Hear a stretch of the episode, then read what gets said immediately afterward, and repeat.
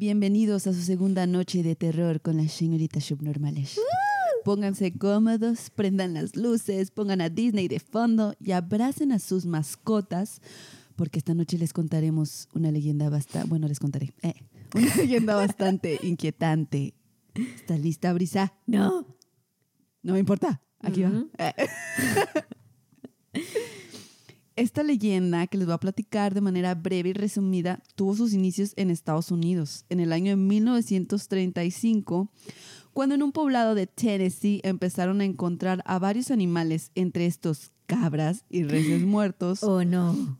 Eso es lo que Pero creo lo que raro es, es. que lo raro es que no les faltaba nada, ningún órgano, o sea, nada, pero pareciera que les habían succionado toda la sangre. Por supuesto que ya saben a qué leyenda me refiero, pero déjenme decirles que años después, alrededor de 1995, en la isla de Puerto Rico, una epidemia mortal se propagó, aterrorizando a la población. Un extraño depredador estaba matando al ganado de una forma completamente extraña. De nuevo, se encontraban mayormente cabras con dos agujeros en el cuello. Bueno, aunque en otras fuentes decían que eran tres agujeros y formaban un tipo de triángulo invertido. Ajá? Sí. ¿Cómo sabes que está invertido? El homenate. Eh, eh, porque la punta va abajo, ¿no? Pero y si los- volteas al animal, en realidad está derecho, ¿no? Bueno, nada de real. Sigo con eso. bueno, X detalles más, detalles menos. Incluso los dueños de estos animales comentaban que algunos los encontraban hasta desollados y completamente secos. Otra vez. Guácala. Claro que no tardaron en salir varias versiones tratando de explicar todos estos eventos, diciendo que se trataba de una especie de espectro que atacaba a estos animalitos, al cual, señoras y señores, llamaron el goat sucker. Es que estaban esperando el chupacabras, yo lo ¿Qué, sé. Dije, voy a cambiar la dinámica. Aparte se oye más chido. Se oye más rockero en Sucker. inglés. De hecho, suena así como una The banda de metal, ¿no? The Goat Sí. Suckers. y así. Pero sí, bueno, es el chupacabras. O sea, lo supieron desde que dije cabra. Obvio. Obvio. Obvia. Y pues bueno, ¿qué crees, Brisa? ¿Qué? En ese mismo año, el No. chupacabras atacó en México. Atacó en Chiapas, Tabasco y Ciudad de México, por lo que obviamente todos empezaron a temer mucho y a cuidar de sus animalitos domésticos y en los poblados a sus animales de granja. Durante más de 20 años, el chupacabras ha aterrorizado, acechado a lo largo de todo el continente y nadie ha sido capaz de cazarlo.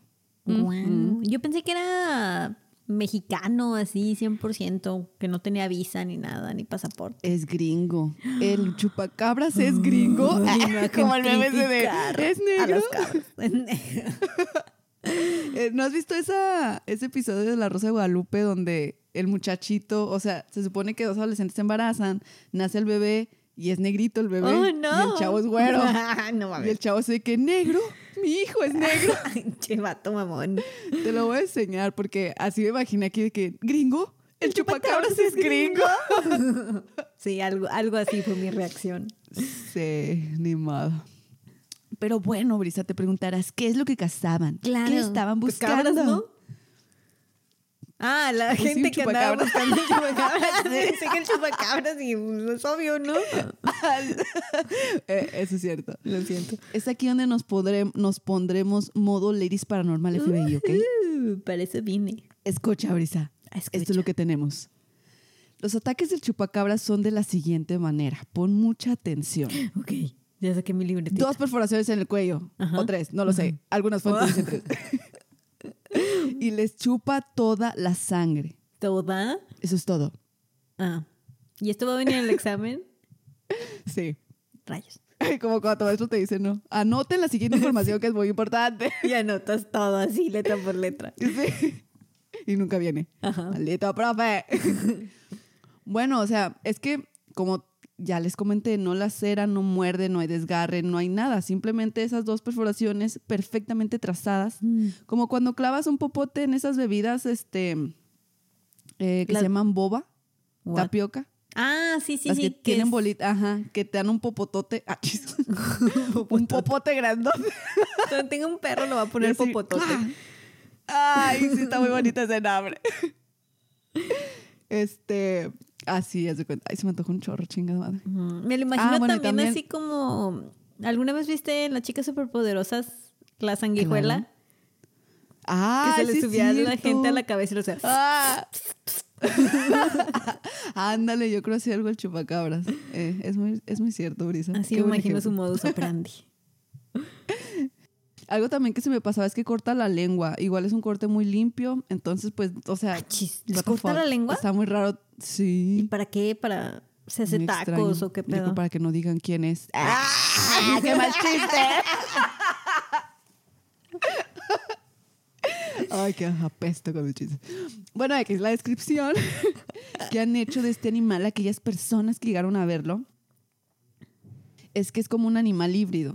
O sea, una mezcla de varios. Sí, sí, sé lo que es híbrido, Karen. Iba a volver a decir palos con L, pero ya me aburrió ese chiste. Tiene la apariencia de un reptil con piel escamosa, es de color gris verdoso con manchas negras y de espinas afiladas a lo largo de la espalda. Y unos enormes ojos rojos que brillan en la oscuridad. Uy. Se dice que mide entre 1,20 y 1,50. Ay, y al estar de tamaño. pie. Sí. Aquí una brisa para dimensiones. Para escala. y al estar de pie saltar pareciera un canguro por la forma en la que lo hace. Y pues cómo olvidar sus enormes colmillos y garras, ¿verdad? Para concluir este mini, porque pues bueno, o sea, nada más vengo a describirles el chupacabras por si no lo conocen. Yo no lo conocía. Les voy a platicar la experiencia que tuvieron Santiago Moret y su padre. Oh. ¿Y esos Era quiénes una son o noche qué? del año. Perdón. Pues unos tipos que lo vieron. sí, no, o sea, no son nada reconocidos, Ah, nada más ok, ok. unos testigos. Ajá. Era una noche del año de 1996. La mujer que trabajaba ayudándoles con el aseo entró llorando y gritando a la casa diciendo: Hay un animal arriba del gallinero, sobre las láminas. Ay, ¿por qué hice Mamá, se voz? metió un pez de lagarto. ya sé. Baja el señor con un arma, conecta, un- conecta una extensión que daba un reflector al patio trasero y en cuanto el reflector avienta la luz, que era muy potente, alcanzaron a ver una bestia, en palabras de Santiago. Dice que fue un momento que lo marcó mucho, porque su padre, con cara de terror y asombro, dijo, el chupacabra, no, espera, el goat soccer.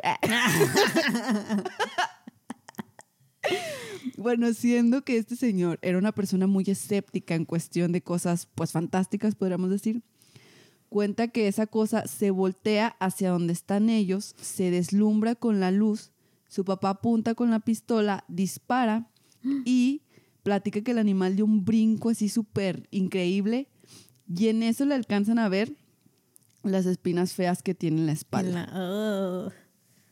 Por eso dicen que es así como un canguro. Sí, ajá. ¿Mm? Y ya. y ya. Se supone que, han, que existen un chorro de testigos de esta cosa rara, pero pues no, nunca, nunca ha sido posible cazarlo o XY. Vi, vi varias fotos en internet que la verdad no podría decirte si son photoshopeadas, si son reales y qué, pero se las vamos a subir. Se las vamos a subir. Uh. sí, tú súbeselas. Sí, ¿verdad? Y las fotos también. Qué. Perdón. No sé ni siquiera qué dije. Ok. Ok. Y Yo, pues ya, esto fue todo. mm, pues sí, aparte el chupacabras es muy de los noventas, ¿no? Se quedó así Sí. como... Sí, de hecho, Pasado hubo buen tiempo en el que era primera plana en los periódicos, lo primero que salió en los noticieros aquí en México durante esos años, 95, 96. Nosotras teníamos dos añitos, Brisa. Tenemos tres, Karen. No, tenemos En el sí, 96. dos, dos o tres, bueno. sí. Pero ay, están muy chicas para haber disfrutado ese miedo colectivo. Ese episodio de la historia mexicana. Así es. Importantísimo.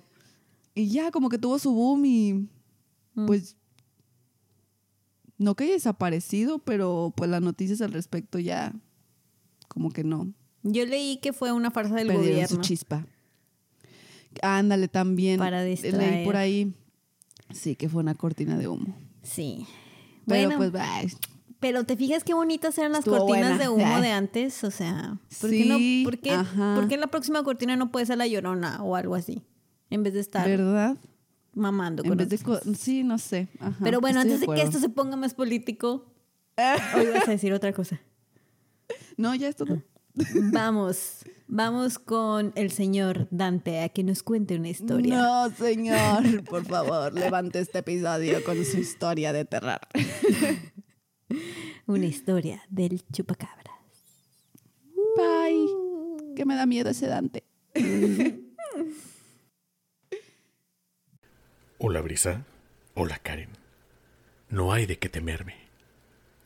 De lo que sí hay que temer es del monstruo de esta noche, una criatura para muchos mítica, para otros real como el sol. Apaguen las luces y permítame compartir el siguiente cuento. Fue en el norte de México, durante las épocas revolucionarias, que un mal azotó diversas rancherías del estado de Durango, al pie de la Sierra Madre. Un mal que acabó con el ganado y los pobladores. Ya saben de qué estoy hablando. Hay una criatura horrible de origen desconocido que ha sido vista desde Chile y Perú hasta lugares en el centro de los Estados Unidos.